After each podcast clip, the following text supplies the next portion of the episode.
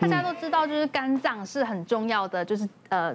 分解解毒的器官，那其实肾脏就是很重要的排毒器官，然后所以其实肝跟肾两个都一定要顾好，而且尤其是肾啊，它是一个很丰富的血管系统，那它是靠着这个血管的内外压力差，让我们体内那些比如说不应该被排出去的，像蛋白质是养养养分留着，对，不好的像尿素、尿酸，这应该要排出去，排掉，对对，那。一旦我们的肾功能开始出现问题，你就会在指数上，通常都是先在指数上看到，因为我们不太会有很明显的症状。但我就有一个案例，他就是有点像他，其实平常真的是没什么特别对自己不好，他就是一个五十二岁，然后就是上班上班族男性，他就说，哎，医生啊，我最近去做健检，然后发现说，哎，我的那个肌酸酐就是有比较高，而且我尿里面居然有尿蛋白，哎，那这样子是不是代表我肾不好啊？医生是跟我说，哦，我要开始注意喽，不然我。我这个越来越退化到老，可能需要牺牲。那像这种，其实我们中医这边的立场也是会都跟就是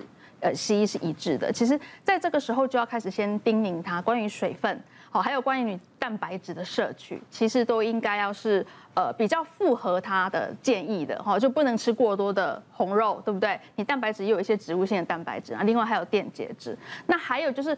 对于药物，有的人会想说啊，补肾补肾，听说有什么很名贵的药材，鹿茸啦，然后什么，他他听到那个会补肾，对对对对对对，他就去买。可是其实你肾功能一旦开始异常，其实你就要特别小心对药物的吃嘛，你不能乱吃药，你这样就更难排啊。对，所以很多其实你为了想要呃预防，然后怕。然后你反而做一些加害自己的动作，这个时候中医蛮建议哈，其实可以做一些穴位的按摩，比如说啊，像我们都很建议呃按气海跟关元，它很简单，它就在我们的肚脐下面两指就是气海，再两指就是关元，这是最好的补肾气的的地方。啊，所以你就是没事，你知道按一下，女生男生都很适合。怎么按呢？就是往。往往往往下面直下按，然后你会觉得其实没什么感觉，除非是你有很多宿便，你就会觉得啊胀胀的，好像就压到 屎了。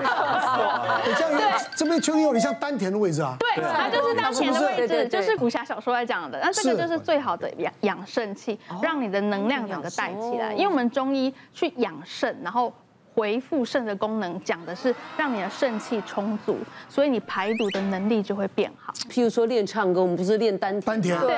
如果我们常常去练，是不是也会养肾？可以，但是但是等一下哦，肾的气足不足，你不能唱歌唱到是耗气，它必须是一种训练，而非是一种消耗。对啊，如果说你真的想要吃点什么，说来来补补肾，我会建议啊，就是。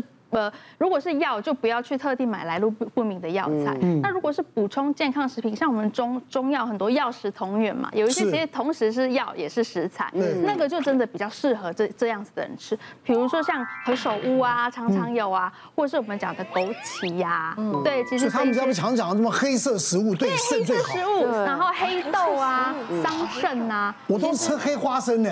对。金刚，它还是花生，真的真的花生。这个我，因为花生它有那个燥的问题，它吃了会火气比较大。还有就是黄曲毒素嘛，对对。所以我们刚刚讲那些食物，至少就是不管吃素吃荤，吃黑豆吃黑豆，黑豆对，吃黑豆。刚刚又讲了真的很多肝肾问题，然后我就记得我那时候健检，除了肝肾有问题之外，还有就是我有过劳的症状。哦，就因为觉得很疲倦，很疲倦嘛。后来我去回想，我其实长达十七年。是失眠跟浅眠的状况。哦，对，然后那时候就是因为我的肾，当然你说排毒功能也不好，解毒功能也不好，所以我就不敢吃西药。那时候有看中医，然后一个朋友介绍我去一个很很很新的一个疗法，嗯，就是用远红外线的刺激的电子灸、电子针灸，大概一个礼拜去一次到两次，然后他们就会观察我的症状，然后我大概去做了大概两个月吧，嗯。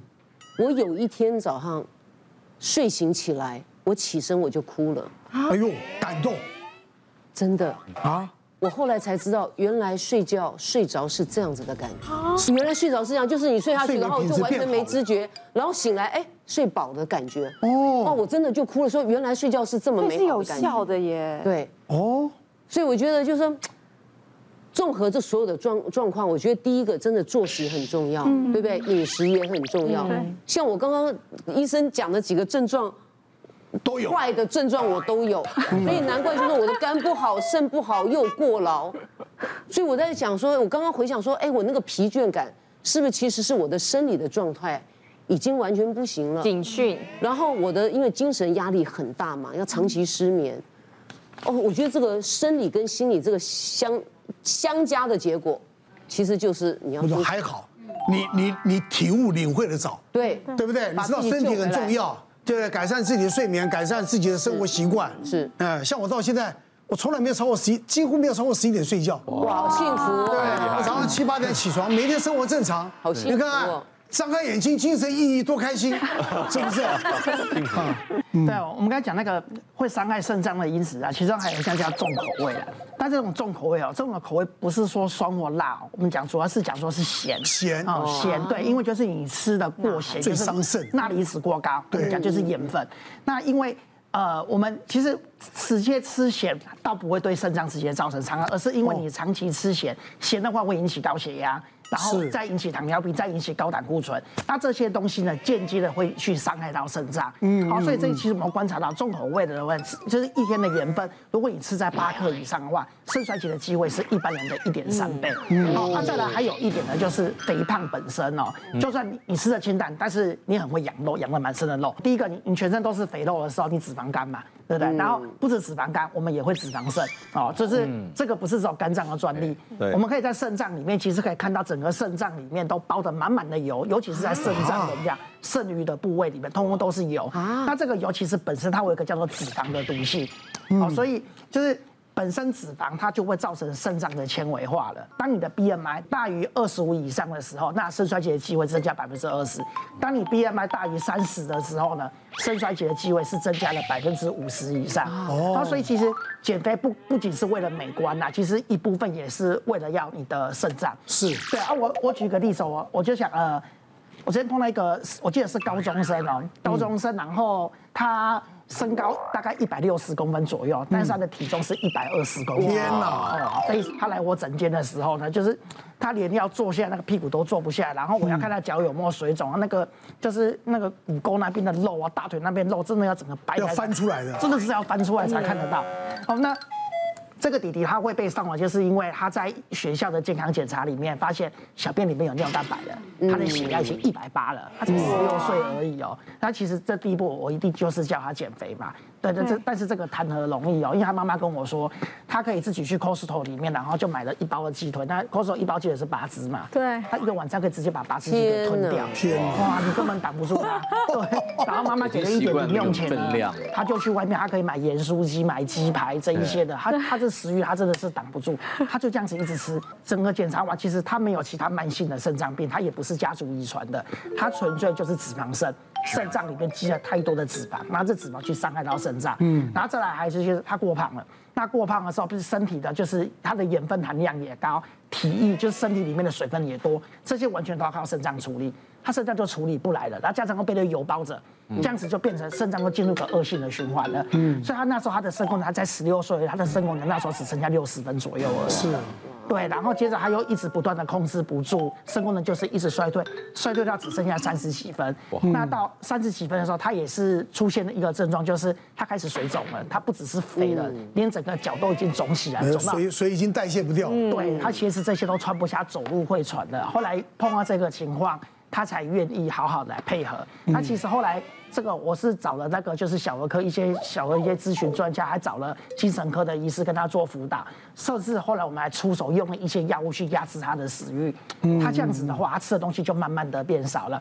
后来的体重，我记得从大概花了半年的时间，从一百二十公斤减到大概只剩九十五公斤，哦，其实很了不起的成就啊。所以九十五公斤还是非常的胖，但是光是这砍掉二十公斤的肉之后呢，他的肾功能就从三十分大概就进步到恢复到很多，恢复到五十分了。他的水肿就退掉了。对，那现在这个弟弟还是在追踪之中啊。那目前的体重是在八十几公斤哦，那就是他极限了啦。这几年来再教他怎么减，大概就这样子。也不简单，减掉一个小孩了呢。所以我想这个这个听到这个案例啊，我想父母亲要负很大的责任。好，今天我们谈到这个肝跟肾啊，这个我们讲排毒解毒，这是很重要的两大器官啊。让我们身体呢做一个最好的这个守门员。当然最重要的，我们要怎么样的爱惜它？啊，怎么样不要糟蹋它？好不好？大家都能够身体健康。好，谢谢大家。谢谢。别忘了订阅我们 YouTube 频道，并按下小铃铛，收看我们最新的影片。想要看更多精彩内容，快点选旁边的影片哦。